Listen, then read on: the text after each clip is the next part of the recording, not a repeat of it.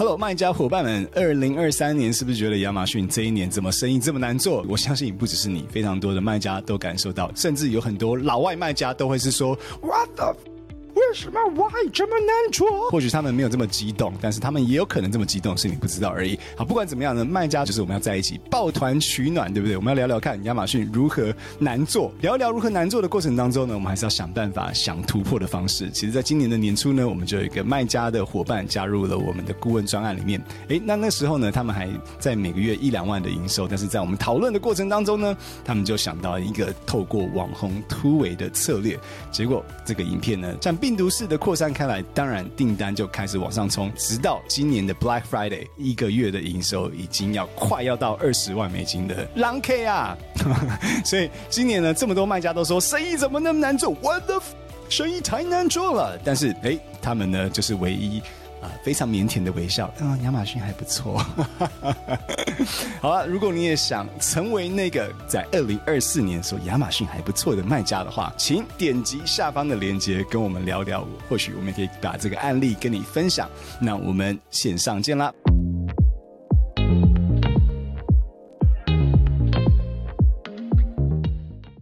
！Hello，大家好，我是瑞博阿北，欢迎收听卖艺不卖身。那我们现在录的当下呢，刚好是美国的。Black Friday、Cyber Monday 这个期间了，十一月二十二号，那刚好正准备这一周非常呃热闹的销售。那很多人在这个期间呢，所累计的销售啊，取决于你的品类啦，可能是一整年的最高峰的时候。那有的时候在这一季呢，可能整体的营收是整年的三倍、四倍。那甚至我有个客户呢，他是卖这个圣诞节的装饰品的，哦，所以他他在这一季的营收呢，大概是整整年的啊十倍、十二十倍之多这样子，所以。啊、呃，对于卖家来讲，这是一个非常非常的重要的时刻。那很多人说，哎，那如果我现在在开这个亚马逊的账号，然后去赶这个圣诞节的销售，来不来得及？我告诉你是肯定来不及的。OK，所以如果你现在还没有开账号，还没有准备好，还没有开始要卖的话，那就等明年。那你说，诶，等明年是不是等到明年的圣诞节左右再开账号就好了？不是，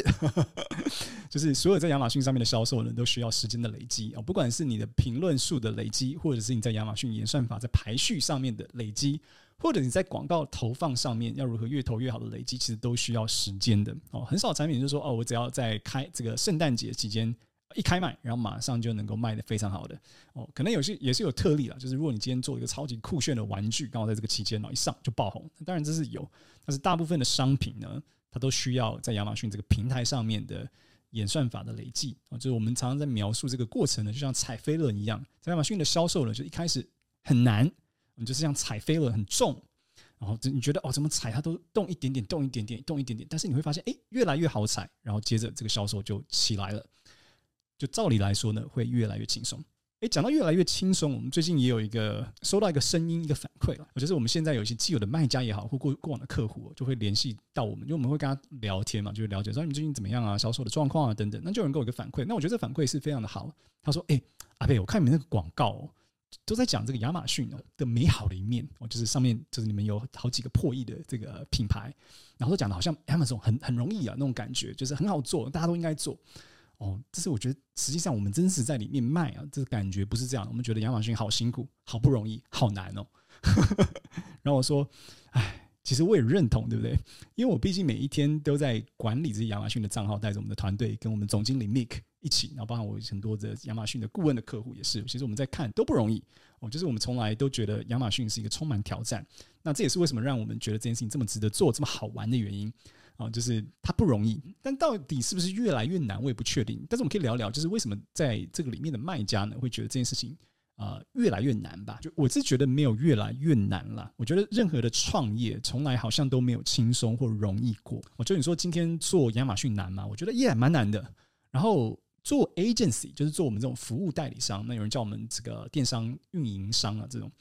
这种容易吗？我就觉得我现在做了八年，我都没有觉得任何。一刻是容易的哦，就各式各样的挑战，就是我们要获取新的客户，维持现有的客户，管理客户的成效，然后跟我们的合作伙伴取得良好的关系等等，都非常的不容易。好的，你也知道做客户服务的事情哪有容易的事情啊？但是你说啊，我们我们就真的难吗？没有，我觉得做餐厅也蛮难的，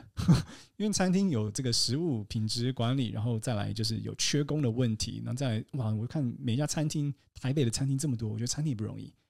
那我每天在接这个工厂跟贸易商的咨询，也他们也感觉在毛利上面被压缩，好像也不容易。然后半导体管理这么多聪明的人哦，然后工程师，然后去保持这个全球的竞争力，投资设厂，我觉得也不容易。所以说到底，我就我我自己的感觉是这样，就是创业本来就非常的难啊，所以不管哪一个领域都很难啊。就即便你觉得，哎，可能有些人觉得啊，不会啊，有些人买卖房地产感觉很轻松，我不知道呵呵 那块我真的就不熟，因为财务形态的投资呢，就一向不是我在行的。然后我曾曾经尝试很轻松的在那边搞这个股票投资啊、在疫情的期间嘛，那时候大家这个股票很很很热门嘛，那时候做美股没有错，我觉得蛮轻松的，可是我亏了很多钱。所以我就觉得哇，在这个领域里面，如果你没有真正的把它当成很难的事情，你就是用轻松的心态去做的话，那也是一样，别人都在赚钱，我就亏钱啊。我每股亏很多钱，但是我轻不轻松？很轻松啊，因为我就不用做什么功课，然后道听途说，然后乱投资，那肯定就就一定辛苦了。我觉得这是第一个啦，就是呃，任何有在创业的人应该都知道，就是没有一个创业的领域，或者没有任何一个赚钱的机会，或者要跟别人竞争的机会，是真的轻松的。那你就说，哎、那阿北如果是这样子的话，那你在广告里面为什么只讲好的？哦，我觉得这个的确啦，就是广告只讲好的，就很像是如果今天我们要销售一个产品，比如说我今天要卖一个保养品好了，就是我肯定也会讲这个保养品好的地方嘛，就是哎、它如何能够抚平皱纹啊，让你在感受到自信啊等等这一块，我大概也不会讲说，哎、这样这个产品呢，实际上就很多人呢涂了之后。呃，没有那么显著的效果。同时呢，还有一小部分的人呢，涂了之后有很严重的过敏的反应，然后皮肤就真的就坏掉。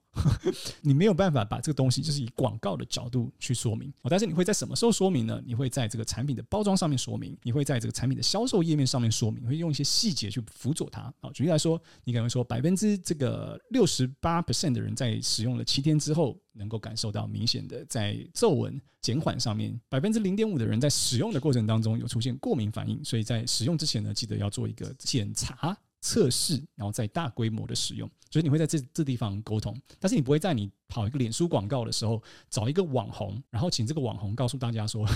他使用这个产品多没有效，因为这不是广告了，对不对？所以。我觉得原则上是这样，就是以广告的角度来讲呢，其实大家看了之后，诶，感兴趣就要再更深入的去了解。那我们也期待大家去做这样子的功课。那包括我们自己在内，像今天我拍的这一集呢，其实就是想要聊一聊，就是亚马逊困难的地方，就是到底哪里难做？因为大家都觉得不好做，那到底我自己观察哪里难做的地方？我让大家可以对这一块有更了解，所以我后来跟我们的团队讲说，哎，客户有这样子的声音，那我觉得我们应该重视，因为所有的客户的声音或者潜在客户的声音，我们都觉得蛮蛮重要的，那可以让我们做得更好。所以我们会做两三个在广告形式上面调整嘛，就是第一个，我们作为多一些统计形态类型的广告，就是我们说，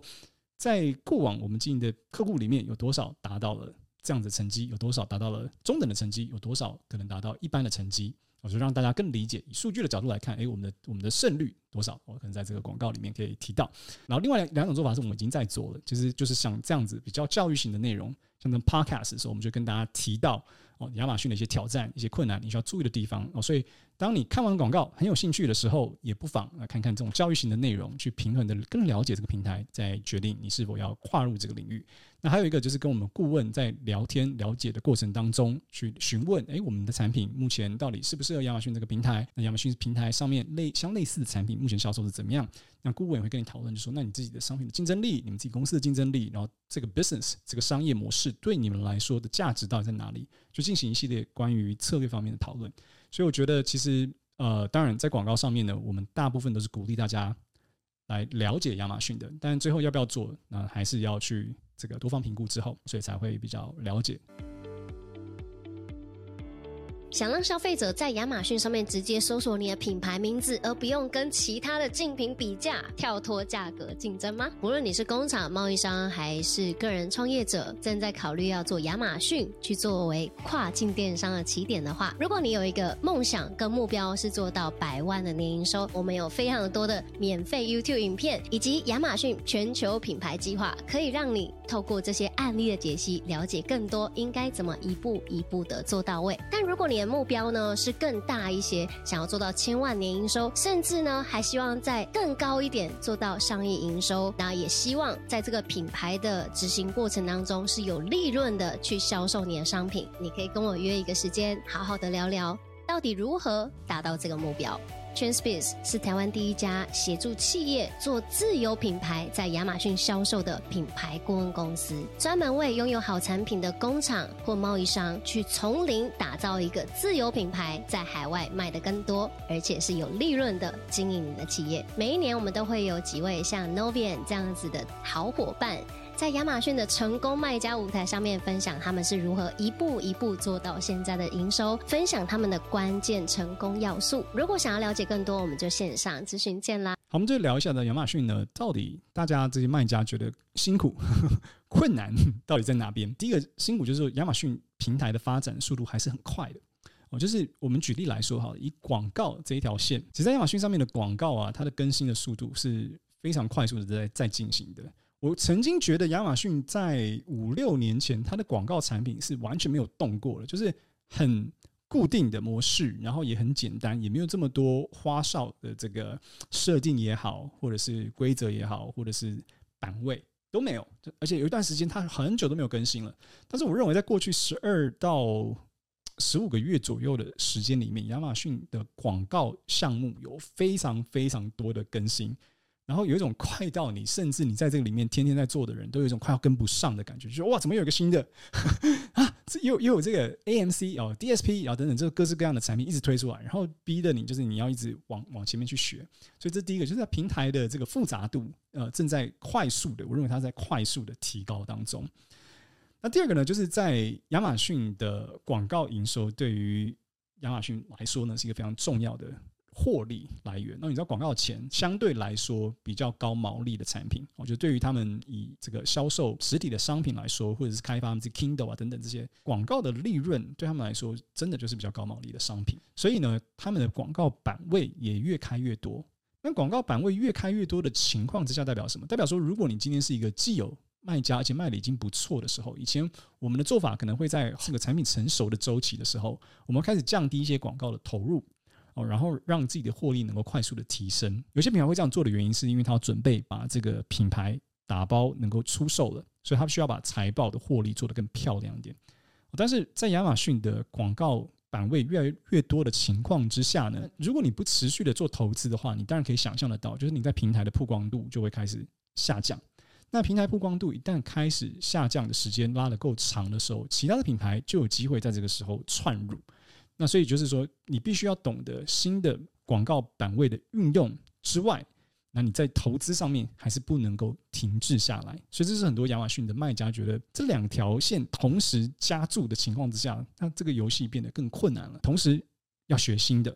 同时原本可以不用投的一些，你必须要持续的做投入。那虽然它产出的这个表现可能还都是都不错的，可是你想要更获利啊。你想要更获利的时候，当然就想要降低。可是他把平台设计到让你有一点点降不了，因为一旦降了之后，那别人就会用便宜的钱买到这些版位，哦，所以你就有点进入到的一个这个僵局里面，就是必须要持续的投资。那你说有没有获利？其实都还是有啦，哦，就多跟少的问题，或者是你你是否已经准备好要不投入了，哦，开始要到收割的阶段了？那我相信，在既有卖家的角度思考下，一定是不能够大胆的去做这样子的呃判断，对不对？因为你不知道你的竞争对手什么时候会冲上来，所以你一定还是持续的在步步为营的经营当中吧。那又回到了刚一开始讲的，就是没有一个 business，没有任何的一个商业是容易的，所以这是第一个感觉。那第二个呢，就是在卖家的能力成熟度上面呢，也越来越成熟。因为亚马逊我自己都已经做了九年的时间了，那比我前面的当然也还有，就是你说做十年、十二年以上的，其实都还有。